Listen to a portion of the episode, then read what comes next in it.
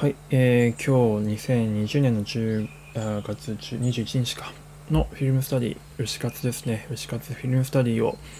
お牛の朝活、えー、牛活と名付けましてやってまいりたいと思います。17日目ですね。で今日は、えー、きっと「鬼滅の刃」を取り上げたいと思います。よいしょ。鬼滅の刃は一度取り上げましたけども、えー、っと、劇場版ですね。あの、もちろん本編の方はまだ予告映像しか見れないので、予告映像の方からちょっとやっていきたいと思っております。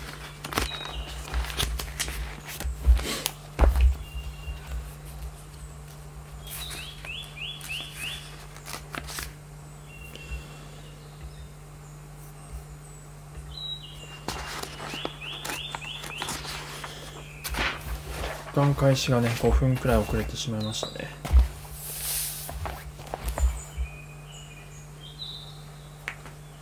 ペンがない。だよ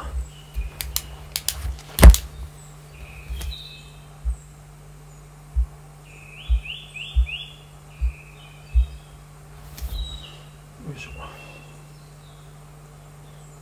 あいろりさんおはようございます。毎日来ていただいてありがとうございますよいしょ。今日はですね劇場版の「鬼滅の刃」をちょっとやってみようかなと思ってまして。おはようございます。ありがとうございます。丁寧に。で今日はちょっと画像を見ながらじゃないといまいち何言ってるか分かんないって感じになってしまいそうなんですが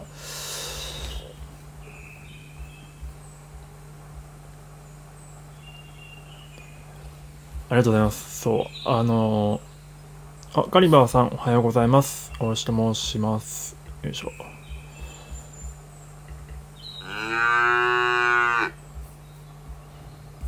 はい、ちょっと失うもんで、ちょっとこうやって出迎えさせていただいております。で、今日は、えっ、ー、と、鬼滅の刃劇場版の方ですね、をちょっと取り上げて、お絵かきをしながらですね、えー、っと、まあ、クリエイターさんたちがどういうような工夫をしてるかっていうのをちょっとやってみたいというか、紹介してみたいなと思っております。えっとですね、あ、ブレてますかね まあ僕、大牛と申しますので、まあ、大牛の朝活ということで、牛活と、えー、させていただいております。まあ、これ、パクってるんですけどね、あの、トンコハウスさんっていうスタジオがありまして、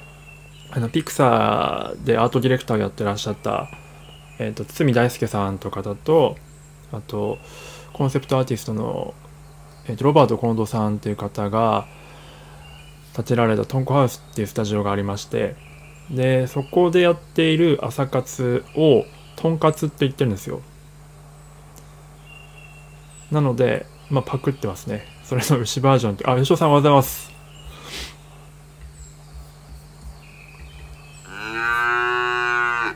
おはようございますちょっと今日も例によって5分ぐらい開始が遅れてしまいました 昨日フラットさんのお昼の放送の方に来ていただきましたね。あ、彩りさん、牛乳ミルクありがとうございます。ちょっと、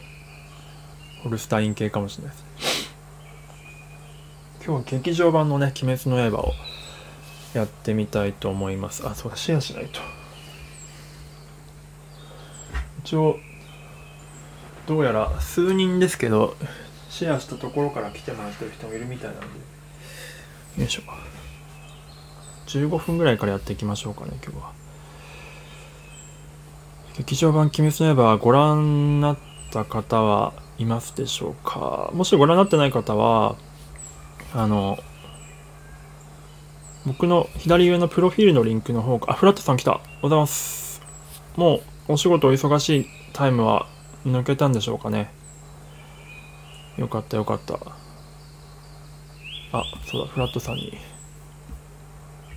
おはようございます。ちょっとこうやって出迎えることにしております。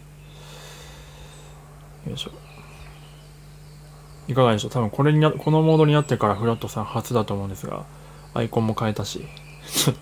ご意見をお伺いしたいあ、メイクしながら。あ、そう、あ、今日から展示会。あ、そっかそっか。やばいっすね。あ、じゃあ、もう、めちゃくちゃ、あの、こんなことしてる場合じゃないじゃないですか ちょっとじゃあ、今日は、今日の内容は、ちょっと、あの、画像を見ながらじゃないといまいちピンとこない内容になってしまうかもしれませんが、あの、耳だけもしお借りいただけたら、お貸しいただけたらありがたいんですが、でも、あの、全然無理せず、本当メイクと準備を重視してください。えっと、しばちゃんさん、おはようございます。ちょっと今、ツイッターでシェアしてます。やすこさんが多分これ見てくるかもしれないんで。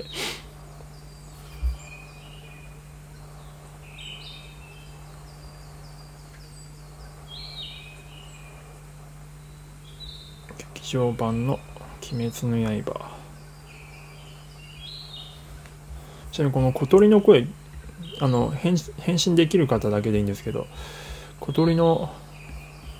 声は聞こえてますかね？劇場版「鬼滅の刃」「鬼滅の刃」をやります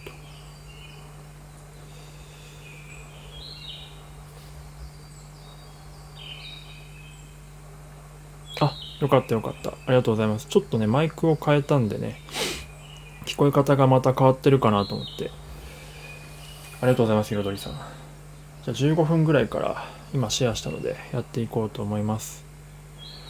もう、ということで、あ、えっと、ことさんもいらっしゃってますね。おはようございます。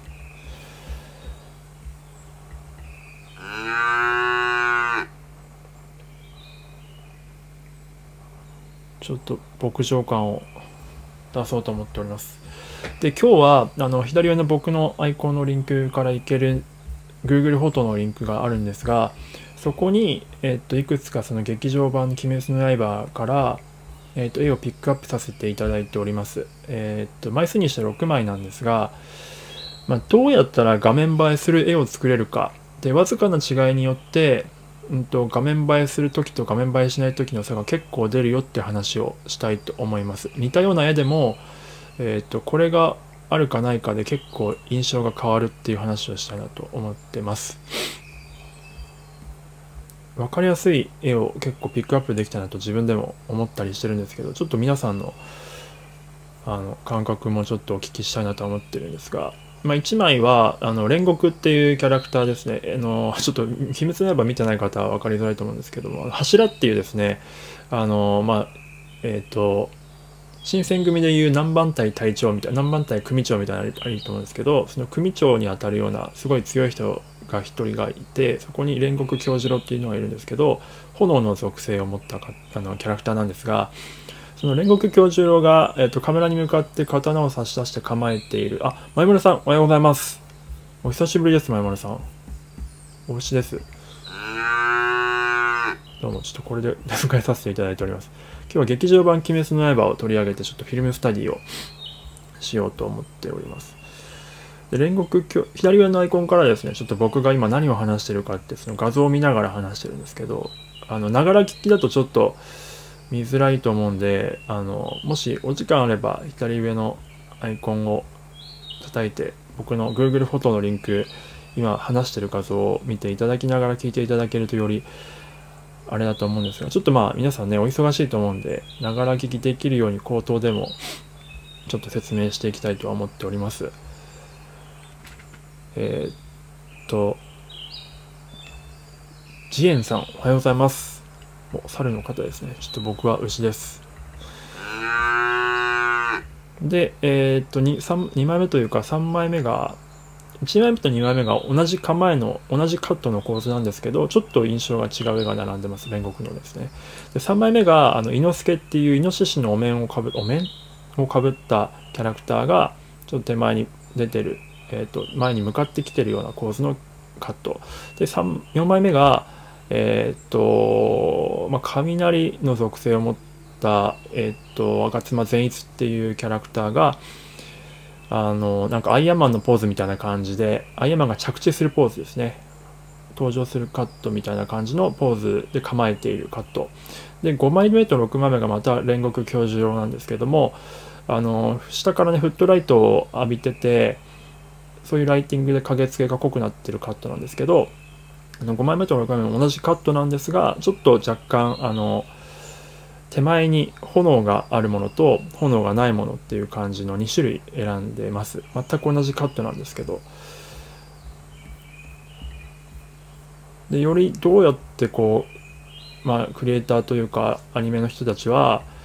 映像をこう、より迫力見せてるかっていうカットになります。今日選んでるカットは全て、まあ、予告映像らしい、全てめちゃくちゃ画面映えするカットなんですね。まあ、動いてこそなんぼっていうカットでもあるんですけど、透明でも見せられるカットになってます。なので、透明であえて見ていきたいと思っているんですが、でちょっと15分ぐらいになったんで、もしお時間お付き合いいただける方はお絵かきしながら見ていただきたいんですが、まあ、えっと、お絵かきとしては、まあじゃあ、煉獄の構えているカット、1枚目か2枚目のどちらかと、うんと、あ、確認しました。ありがとうございます。あの、フィルムスタディをこう実際書き起こしながら、鉛筆とか紙でこう書き起こしながら、お絵描きしながら、まあその映像作家とか、まあ、映画監督とかの気持ちになって、ちょっとその映像を深掘っていくみたいな感じのワークショップなんですけど、まあ、それを朝活でやってます。で、今日やるのは、まあ、どれを書いていただいてもいいんですけど、僕が今からやるのは、えっと、煉獄教授郎が構えてる一番の絵と、えっと、まあ、善逸かな？善逸の、うんと構えてる4番の絵と、右上の方に数字がちなみにあります。白い数字で書いてます。善逸のカットと、まあ、あとは、えー、っと、6番ですかね。5番と6番がちょっとテレコになっちゃってるんだ。まあ、6番の、え、っと、煉獄教授郎が、まあ、ちょっと、口角を上げて画面を睨んでるような感じのカットですね。を書いてみようと思います。では、まあ1枚3分ぐらいでいつも書いてるんですけど、まあ、あくまで目安でご自由にお書きください。で、書いた後にちょっと一枚一枚の構図に対して違いというか、効果的な部分、これをすると結構画面が入るというか効果的に見えるようになって、これがないとちょっと物足りないよねみたいなものをちょっと話していきたいなと思ってます。えー、では、とりあえずお絵かきタイム1枚3分くらいいきます。では、3、2、1、ポチッと。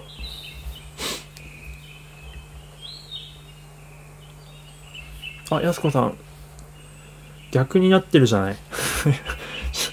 やすみんとやすこが逆になってるじゃない。おはようございます。すかさんおはようございます。劇場版鬼滅の刃ですね、今日は。今日は結構絵を広く使ってもらってもいいかもしれないですね。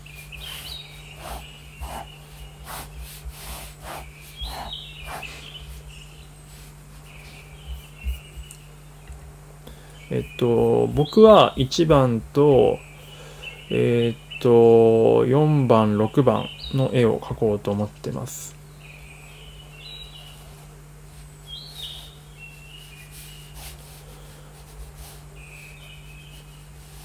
ポイントとしては円形、近形、中形っていう話、以前どっかのフィルムスタディの時にも話したんですけど、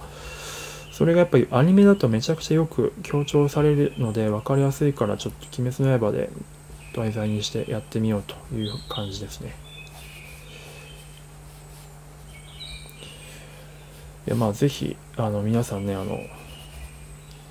本編というか映画館でも見ていただきたいんですけども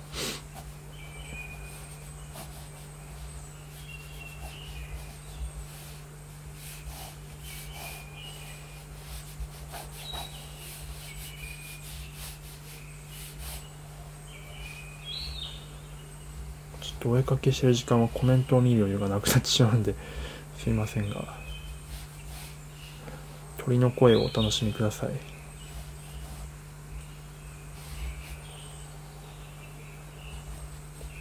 逆に僕の声がいらないって説もあります。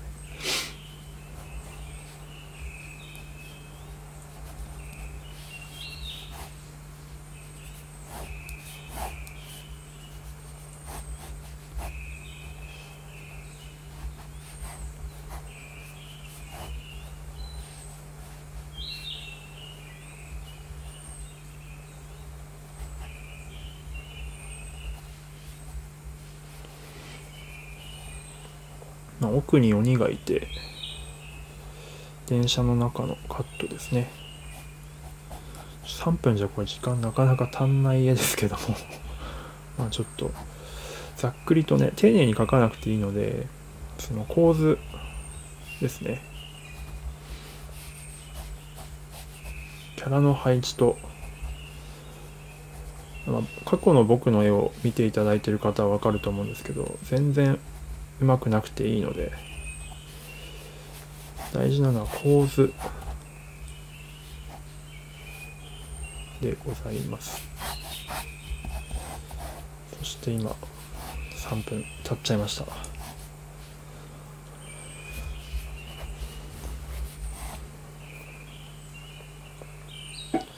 はい。で次の絵に行こうと思います。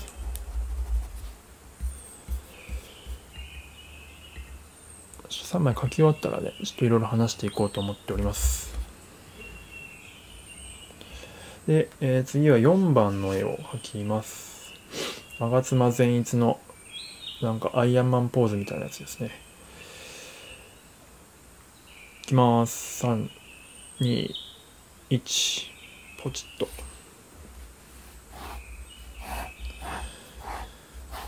いや、まあ僕はね、京次郎のファンなんでね、煉獄さんの。劇場はやっぱり、内容は分かって見に行きましたけど、ほんとフィルムオブ煉獄さんって感じですね。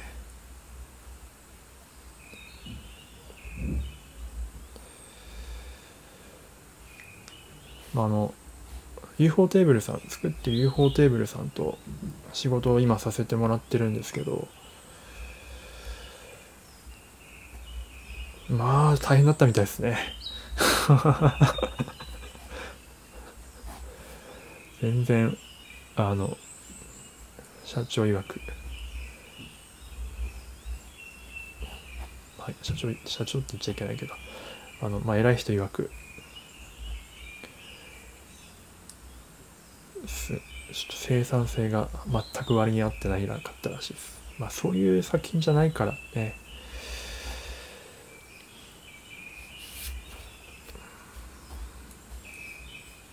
鬼滅の刃はもう今年の映画界の映画業界全体が鬼滅の刃にロックオンして鬼滅の刃で今までのコロナ分を取り返すぞっていう作品ですからね。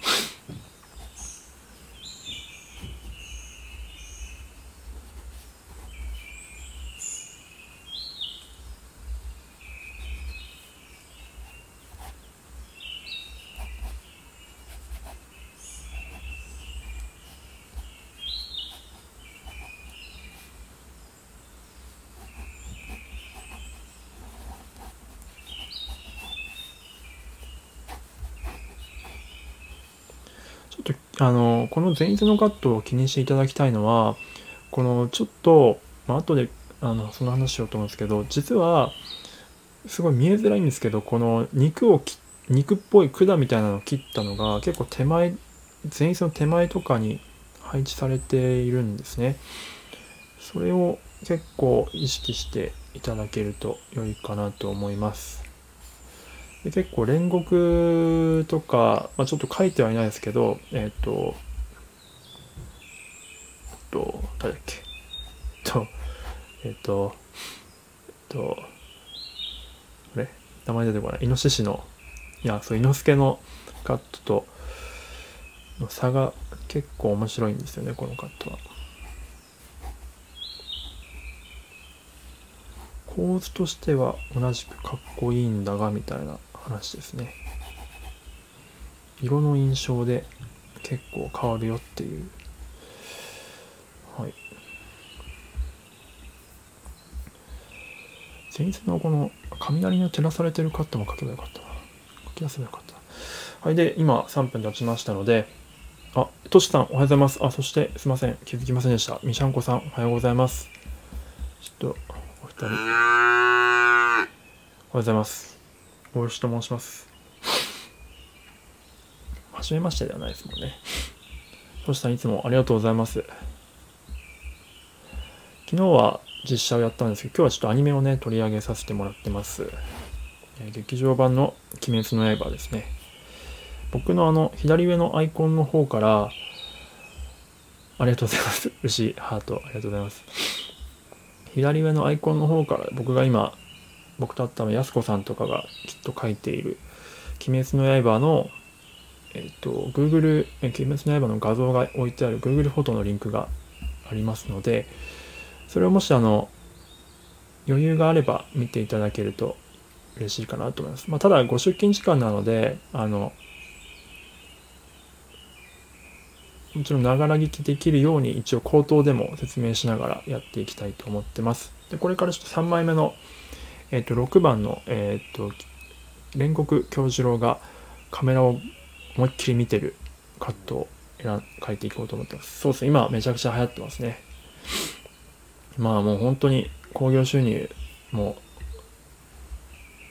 かなりいくんじゃないですか。初週で40億ぐらいだったんで、初週で40億っていうと、ワンピースのストロングワールドが、あの、ゼロ感出たやつが30億ちょっとだったんで、全体の興行収入が。そう考えると、まあ、異例の数字だなっていうのがありますね。まあ、ただ、アニメで言うとやっぱ、えっ、ー、と、まあ、ジブリとか、えっと、なんだっけ、あと、新海さんの君の名はとかは、やっぱ200億とか言ってるんで、でコナンとかもね100億突破してるのでまあその辺はちょっと桁が違うなっていう感じだから、まあ、コナンに届くか届かないかって感じじゃないかなと個人的には思っておりますね。あとはどれだけリピーターが頑張るか。リピーターマーケティングをどれだけ やるかだと思いますけど。まあでも多分100億ちょっとぐらいじゃないかなと個人的には思ってますが、200億はいかないんじゃないかな。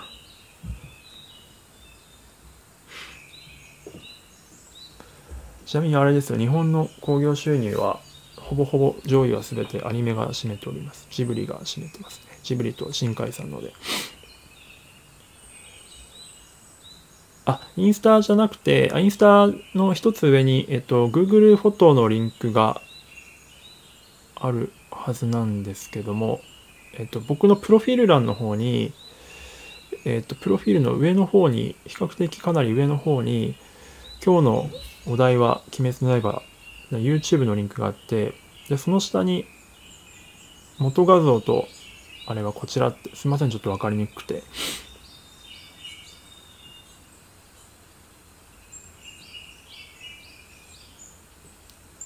絵だけでのどのページか分かりました。ああ大丈夫でしたかね。すいません。恐縮です。ちょっと分かりにくかったか。申し訳ないです。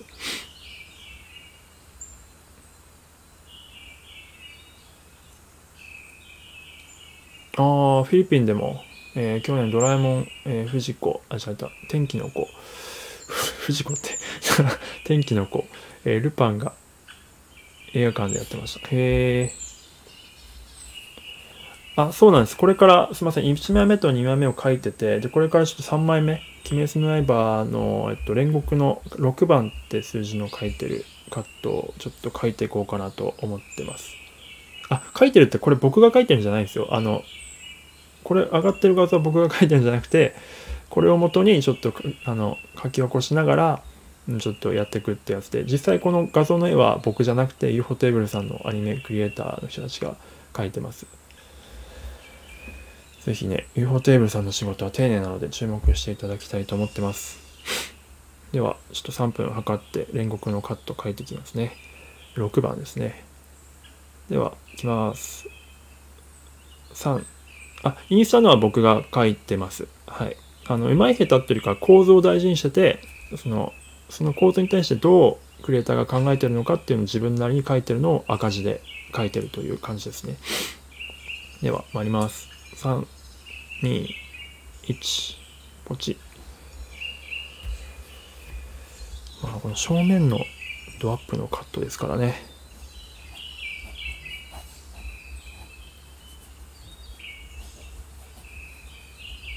ちょっと途端に書き始めると口数は減りますので足からす、まあ、煉獄さんはもう目がね目力が鬼滅の刃一強いキャラクターですからね。ちなみに煉獄家は結構作品中かなりの名家でしてずっと代々こう縁柱をやってるんですけどみんな同じ髪型なんですよね。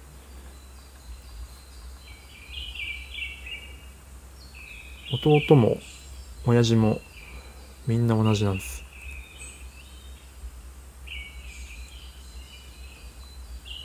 この鶏のような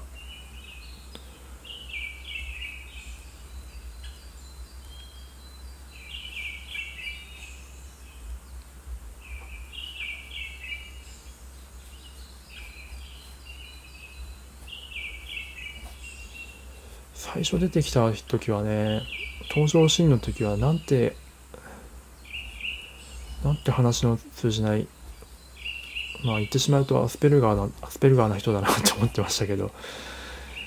まあとんでもなかったっすね。すごいやっぱりめちゃくちゃ重要キャラでしたね。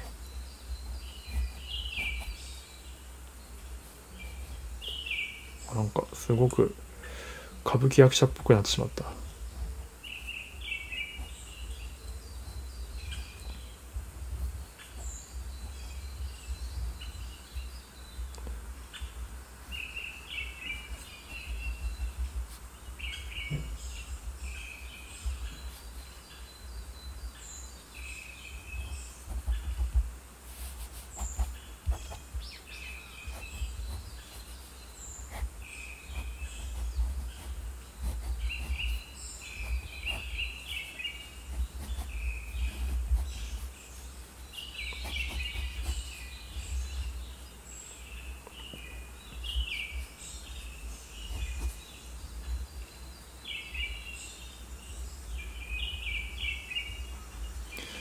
ちなみにこの煉獄さんのモノマネあの大池さん大池正吾日記がめちゃくちゃうまいんで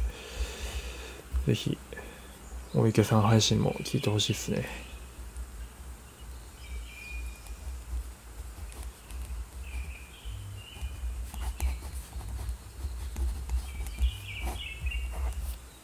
はい3分です。すげえマジ歌舞伎役者っぽくなっちゃった。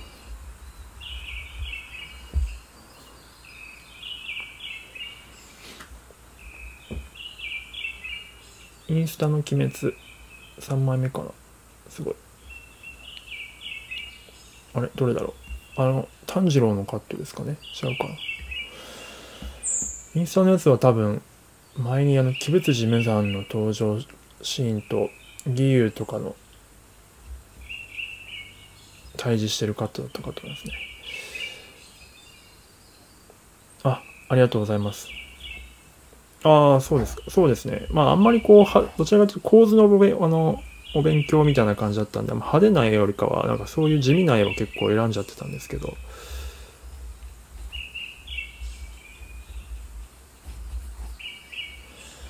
はい。えっ、ー、と、今、書き終わりましたけれども、えっ、ー、と、皆さんはいかがでしょうか。あのね、えっ、と、ぜひ、まあ、煉獄のこの1枚目と2枚目の絵と5枚目と6枚目の絵を比べてほしいんですよ。もし見られてる方は。で、ご自身の方で、これの違いをどう思うか。全く同じカットなんですけど、印象違うと思うんですよね。どっちが、どっちの絵が好きですかね。あの、返信できる方だけでいいんですけど。あ、そのシーンを選んだのがすごい。あ、あ、そうなんです。あのですね、ちょっと文脈がありまして、あの、鬼物事務団ってラスボスじゃないですか。で、ラスボスの初登場カットってすごく重要だと思ってるんですね、やっぱり。やっぱりすごく、なんか同じこと言いますけど、すごく重要だと思うんですよ、作品的に。なので、ラスボスの登場をどう描いてるかって結構作品によって話したいなと思って、鬼物事務団の登場シーンをまあ、こんな感じですよっていうのをその時紹介して、で、えっと、それと対比して、あの、実写ですけど、ハンニバル・レクター、えっと、羊たちの沈黙のハンニバル・レクターの登場シーンと比べると、こんな違いがありますよねって話をさせてもらったんですよね。なので、後日また、3日4日前ぐらいですけど、えっと、ハンニバル・レクターの登場シーンを、あの、一連でちょっと説明して、あの、鬼滅の刃の鬼物事務団の登場シーンとちょっと比較したっていうことをやりました。僕がやっぱ気にしてるのは主人公の登場シーンとかあとファーストシーンファーストカットあとラスボスの登場カットっていうので結構あのその作品というか、えっとまあ、映像作家の個性が出るかなと個人的には思ってますね。ので、まあ、ピックアップさせてもらった感じです。誰しもが重要視するカットなので、その重要視の仕方がクリエイターによって大きく変わってくるので差が出やすいんです。何でもないカットって差が出にくいんですけど、はい。じゃちょっと煉獄のこのね、えっ、ー、と、1枚目と2枚目が違うと思うんですけども、まあ、どちらがお好きかっていうのは多分人それぞれだと思うんですが、あ、くまでこれ僕の主観ですけども、数字の1と2を描いている絵を比べていただくと、えー、っと、おそらくですけど、1の絵がかっこいいと感じられるのではないかと思っておりまして、その1と2の絵の違いをちょっと話していきたいと思うんですけど、あ、やっぱ1枚目ですか、ミシャンコさん、ミシャコさんも。そうですよね。そう、1枚目の方がおそらく迫力があるはずなんですね。それにはいくつかの要素が絡んでいて、全く同じ構図、線で書くと基本的には同じ感じなんですけど、あの、一つは、えっ、ー、と、円形、中形、近形っていう考え方で、えっ、ー、と、1枚目には、あの、左の真ん中ちょっと上に、あの、炎の、あの、火の粉が結構目立つ感じで、くっきりと近景として描かれてるんですね。で、さらに、この刀がせり出してて、手前にカメラに向かってこうパースでこう強調されて大きく刀の切っ先が、えーと、カメラ前にあるんですけど、えっと、その時の刀の強調具合が、えっと、この光の切っ先のハイライトを光らせることによってより近くに感じるんですよ。距離感の差がよりこっちの方が1枚目の方がえーと、出やすくなってる。手前の切っ先部分が手前カメラ前に張り出しててで奥の手も手で持ってる、えーと、塚の部分との距離の差がはっきり出やすくなってるんですね。コントラストがついてるので。なので近景と中景。中景はこの場合、えーと、煉獄なんですけども煉獄のその本体の方と刀とキノコの部分のはっきりしてると。でも円形は円形でもともと鬼がいる配置されてるんですけど円形は基本多分変わらないんですよ印象。ただ近景と中景の描き方でこうも違ってくるっていう感じですね、まあ、個人的にはマントのフォルムは2枚の方がかっこいいんですけどただその円形中景近景っていうのとあとそのライティングを差を出すことによってだいぶ印象が変わるっていう話ですね。まあこれ動画でもちろん動いてるので全く同じカットなのであの全体としてクオリティ高い、えっと、なっててライティングも常にこうフレームごとに変化してるんですけど、まあ、あえて止めてみた時に例えばポスターとか、うんとまあ、半券絵っていうやつなんですけどをこう作る時ってやっぱ静止画で描く時はやっぱ入る絵を描かなきゃいけないんですけどこういうことを気にしながらま構図を描いていくでアニメーションするにしてもえっと、印象をつける絵をできるだけこう長いコマ見せられるような感じでアニメーションさせていくのがポイントですね。っていうようなことをですね、まあ、アニメーターとかは考えながらやっているという感じだと思います。お、えっ、ー、と、トシさん、えー、ほんまや、剣の位置が、えー、剣の位置気がつかなかったです。あ、そうです。剣の位置、そうなんですね。剣の位置は、まあ、ほぼ同じはずなんですけど、ただその、切っ先の、あの、なんて言うんでしょう、光のフレアがカメラに向かってパーンと出てることによって、位置も違って見えるんですよね。そんぐらい、こう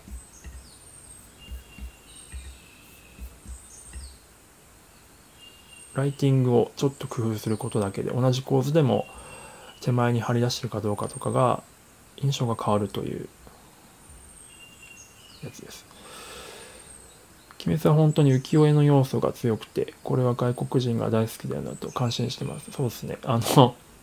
まあ、英語名で言うとデーモンスレイヤーってタイトルですけど、デーモンスレイヤーを見てみたみたいな、あの、YouTube 動画、リアクション動画ありますけど、外国人の方の。あれめっちゃ面白いですね。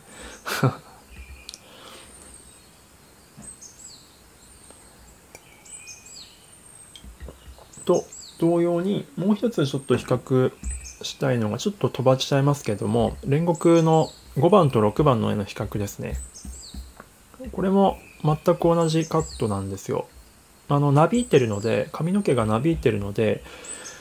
髪のフォルムとかの印象は変わると思うんですけどどうでしょう？これも5番と6番でどっちがいい絵かなってどう思いますかね？まあ、これも個人差あるかもしれないですけどどっちが画面映えするかっていう観点において考えていただけると良いかなと。だから漫画は何回も見てしまう。ああうんそうですねそうですね。確かに。そうなんですよね多分まあ全員じゃないと思うんですけどおそらく画面映えどっちがしてるかっていうとまあ6番だと思うんですよね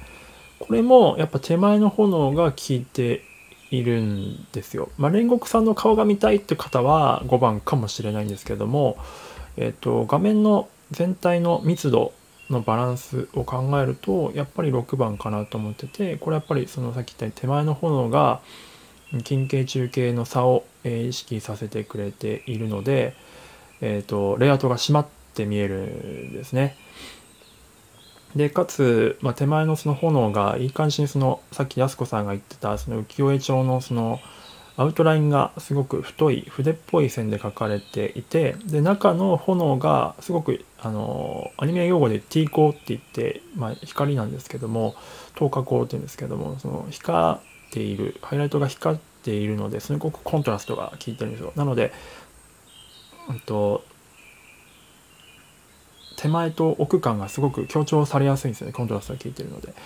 なので煉獄さんの手前にその炎があることによってえっ、ー、と煉獄の方に逆にこう目も行くっていう感じの構図になっております。より煉獄の熱い感じが多分これで伝わると思うんですよね。手前の炎が光っててえっ、ー、とちゃんと目立ってることによって。で逆に言うと5番はあのその光の手前に一応炎はあるんですけど光ってないじゃないですか。なので手前に炎がある感じが弱いんですよね。なのでえっ、ー、と煉獄の顔を見せるっていう意味で言うと5番の方が見やすいんですがより画面映えするカットはやっぱり6番かなという風な感じになっております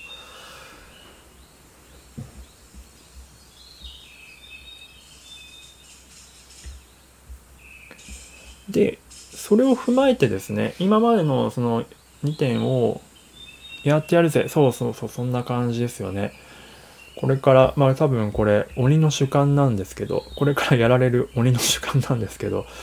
まあ鬼的にはね、これは殺されるわって感じですよね。こんな怖い人に睨まれたら、ちょっとすくんじゃいますよね。だって笑ってるんですもんね。余裕で殺されそうですよね。そう5と6の差ちょっと面白いかなと思ってちょっとピックアップさせてもらいましたでちょっとあのそれの今のやつを踏まえて4番のお、トシさん。えっ、と、5、6両方あるのは、やはり近景、円形を入れ替えることで、えー動きを出すってことでしょうか。あ、その、ふた一つのカットとして5、6があることってことですかね。そうですね。やっぱりこう、やっぱりアニメーションなので、常にこう手前に、えっ、と、炎があってあんな感じで目立っちゃってると、逆に、あのー煉獄に目がいかなくなっちゃうんですよ。カットの、あの、すいませんね、アニメーションとして見たときはまたちょっと話が変わってきてしまうんですが、アニメーションとして見たときはあくまでこれは煉獄の顔を見せるカットなので、煉獄の顔をいかにかっこよく見せるカットなんですよ。なので、手前の炎にずっとこう、いっぱい、手前の炎が例えばずっと画面に張り付いたままアニメーションさせちゃってると、じゃまあ邪魔になってくるんですよね。なので、こう、5と6みたいなやつをこう出たり入ったり、あくまで手前の炎は飾りなんですよね。煉獄を強調するために飾りとして置いてて、なのでアニメーションして出たり入ったりさせていくっていう感じです。ただまあでもその炎があるかないかで画面映えとして煉獄がよりかっこよくするか映らないかっていうのが決まってくるので、やっぱり手前にはこう飾り物として炎にはある程度芝居しててほしいんですよ。あ、そうそう。エフェクトも芝居するんですよね。そう、これは結構重要で、炎とか水とか煙とかって全て芝居させてるんですよ、アニメーションって。え全部役者なんですよね、エフェクトって。なので、そこは結構ポイントかなと思ってます。だからよく、この煙ちょっと芝居してないよね、みたいなセリフが、よくチェック会の時とかになあ言われます。もうちょっと芝居させてほしいんだよね、とか。言いますね。だから例えばあの、鬼滅の刃で言うと鬼が、こう、朝日が昇ってきて消えていくじゃないですか。で、消えていく時ってなんかこう、砂というか灰になって消えていくんですけど、灰になって消えていく時の灰の動きも、まああれは多分 CG というか、コンポジット、アフターエフェクトでやってると思うんですけども、あれも、ふわっとこう風とかを感じさせずにただただこうふわっと消えていくよりかはやっぱりそこに空気があるんだよ風の流れがあるんだよっていう感じでえっ、とこうクロスさせながら消えさせていくとかちょっとランダムな動きをさせて消えていくってことをするとあこのえっ、と灰は芝居してるねっていうような感じでチェック OK みたいな感じになります。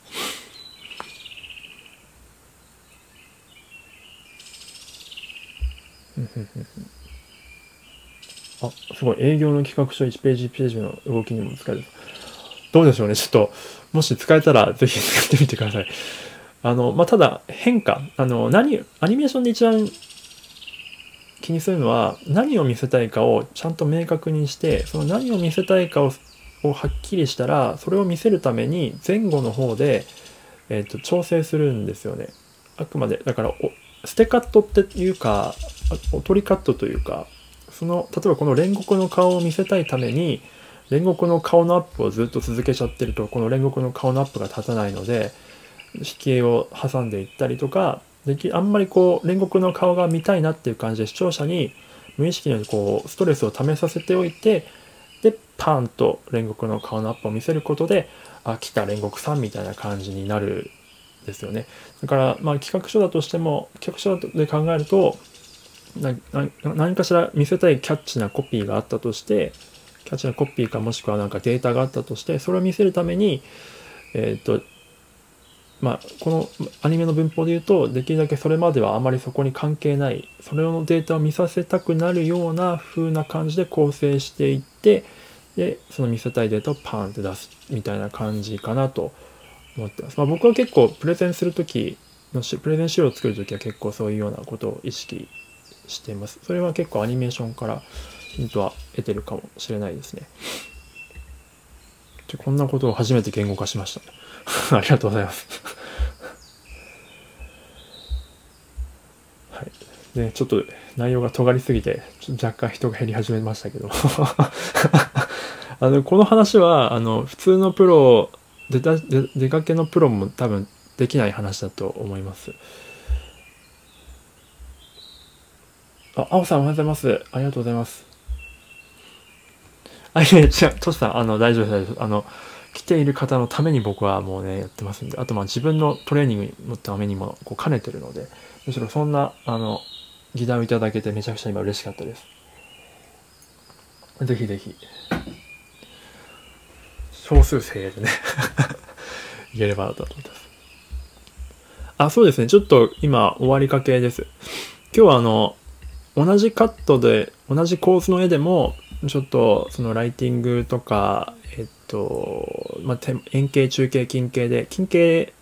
にちょっと物を置いて、距離感出したりとかすると構図の締まり具合が違うよねみたいな話を「鬼滅の刃」の劇場版を題材にやってました。今日の話はね結構我ながらやっぱアニメの専門家だなって感じだなと思って話してます。ちょっとここ数日ずっと実写が続いてたんですけどまあアニメの話になるとかなりテクニカルですけどまあなんかそれっぽい話はできてるなと思ってます。はい、で今のちょっとその煉獄さんの近景中景円形の話を踏まえた上で4番の吾妻善逸のカットを見ていただきたいんですけど。あトシさんありがとうございます。恐縮です。であの理想はこういう話を僕は英語で話せるようにしてあの海外の方にあの展開していきたいなと思ってるんですよね。それでどこでも働ける人間になりたいなと思ってます。で、えっ、ー、と、この前日の、あ、ありがとうございます。一応、あの、まとめ配信もしたいとは思ってますが、ただ今回はちょっと画像を見ていただかないと多分全くなかなか伝わらない 可能性があるので、ながら聞きには向いてないかもしれないですね。あ、ベルさんおはようございます。あ、そうだ、ちょっと興奮しすぎて、これ忘れてた。青さんとベルさんに。おはようございます。はい、で前日のカットを見ていただきたいんですよ。で実はこれさっきちょっと書きながら話してた話なんですけど一応すごい分かりづらいんですけどあの近景あるんですよ。この手前に多分この管みたいなのがあるんですよね。違うかな、まあ、暗くてちょっと分かりづらいんですけどあるんですよ。でもちょっとあの構図と画面の見た目としてさっきの煉獄のカットやあのちょっと書いてないんですけど3番の伊之助のカットと比べてちょっと弱くないですか？牛が鳴き夜そうなんですよ。ちょっと朝の牧場牛の朝活と名付けてますので、まあ、それで牛活ってやってるんですけど牛感をちょっと出していこうかなと。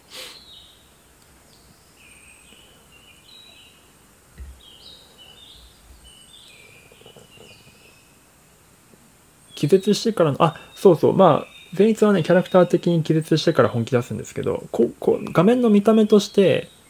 ちょっと、なんか、あの、前日が強い弱いとかじゃなくて、あの、構図と、画面の見た目としての迫力として、さっきの煉獄のカット、2カットと、ちょっと比べた時に、ちょっと画面の迫力が弱くないですかね。あ、牛ってますね。ありがとうございます。そうですね。ちょっと牧場感を出してます。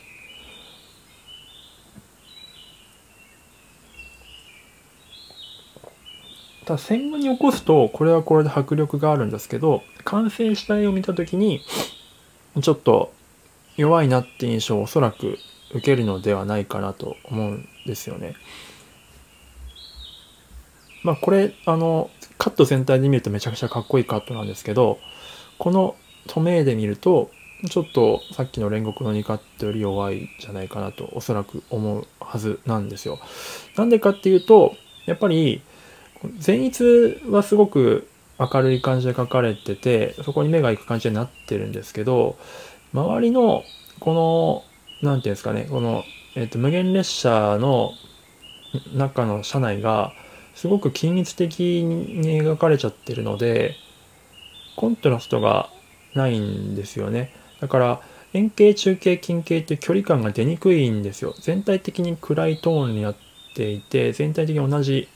配色になってるので、これはあの UFO テーブルさんが悪いとかどうこうじゃないですよ。あのこういう設定なのでしょうがないんですよ。これはどうしようもなくて、あの、シンプルにあの比べた時にっていうだけの話なんですけど、この絵がかっこ悪いとか言ってるんじゃなくて、ただ、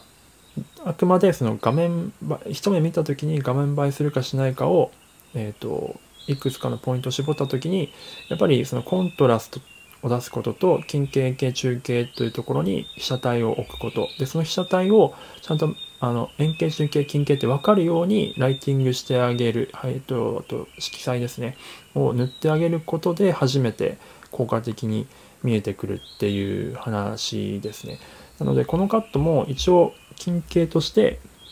えっと前逸がおそらく切ったであろう管みたいなのがあるんですけどめちゃくちゃ分かりにくくなってると思うんですよ。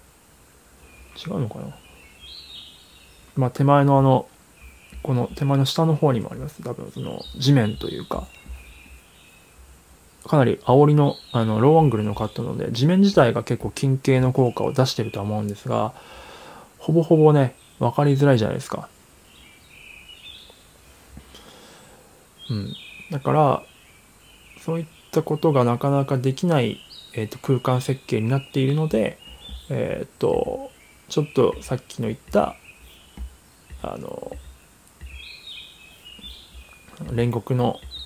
絵とちょっと比べると弱い。でかつあの同じ空間ですけど二之助がね前にせり出してるカットが3番の絵があると思うんですけどこれはあの周りがねちゃんと色合いが、えーと、前逸と差が出ているので、えーと、円形中形近形、まあ、円形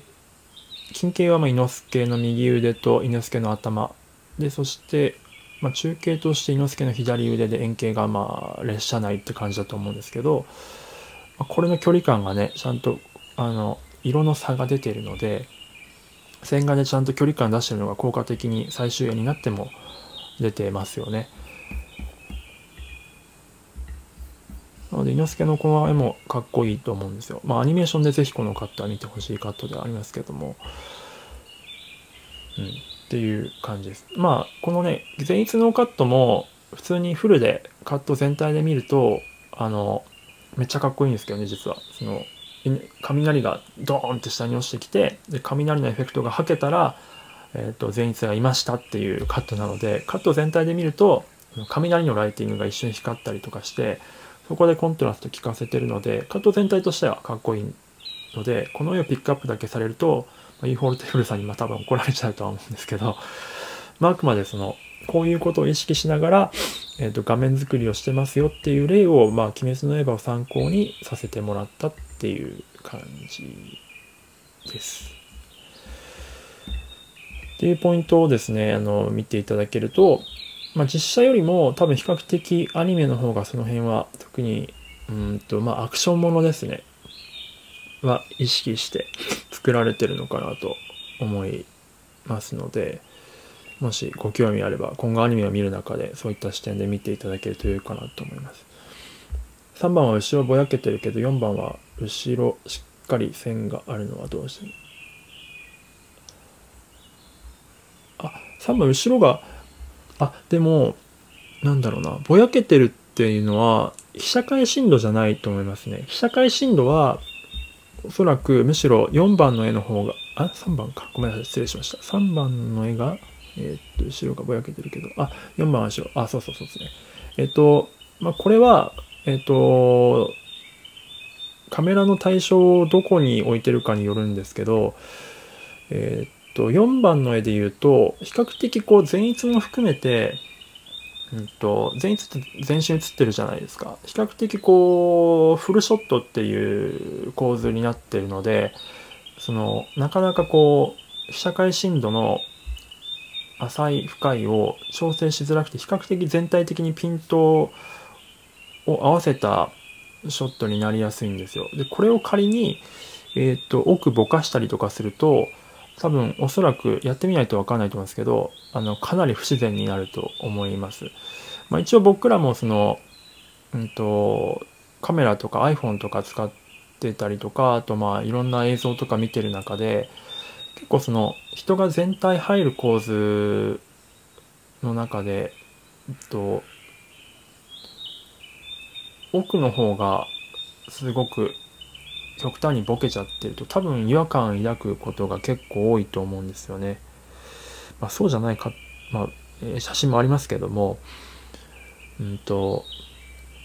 多分この絵で言うと、多分その、前日の後ろの方の席、あの、人が左側で寝てる、と、中分けっぽい髪型の黒髪のキャラクターのあたりから例えばぼかしたとしたら多分変な違和感になるはずなんですよ。でそれに対して、えっと、4番じゃあ3番の伊之助の絵はあの明らかに手前に伊之助がいてくれてるので奥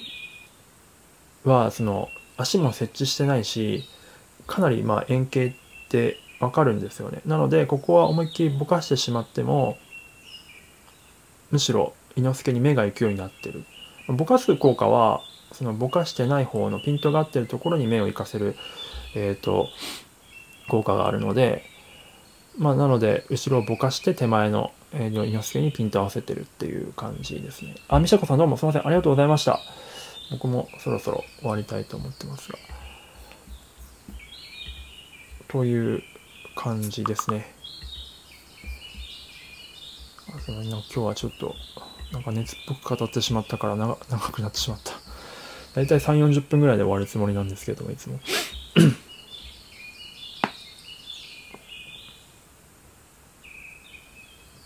あ青さん、ありがとうございます。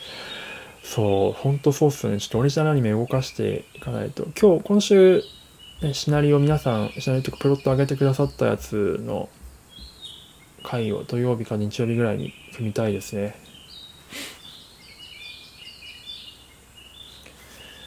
はい、という感じでございました。いやぜひぜひ皆さん、あの、鬼滅の刃、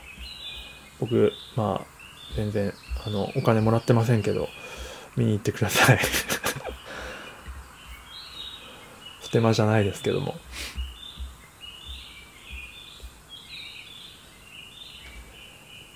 はい。ということで、あの、お聞きいただいてありがとうございました。まあ、もしなんかこの作品やってほしいなとか、まあ、実写にしろアニメにしろあれば、リクエストいただければと思います。であとなんかもし感想とかあればなんか Twitter とかでシェアしていただけると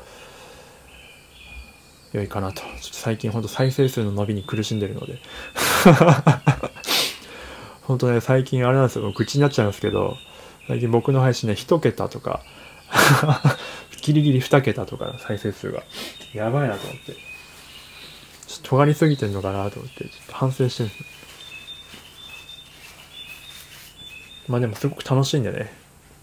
いいんですけど。はい。ではそんな感じでございます。ではでは、あの、皆さんこれ、今日ね、東京はかなりめちゃくちゃ晴れてますけども、まあ皆さんのいるところで天気はどうなんでしょうかね。まあ朝、えっ、ー、と、今日水曜日か。うんと、それぞれ仕事する方もね、家事する方もいらっしゃると思いますが、頑張ってまいりましょう。そうですね。ちょっと尖ってないバージョンも作んなきゃなとか思ってちょっと悩んでます。あ、線も35度。あ、素晴らしい。さすがですね。じゃあ皆さんちょっと良い一日になるように祈っております。ではでは皆さん、良い一日を。Have a good day ですね。ではでは、失礼します。最後に牛で。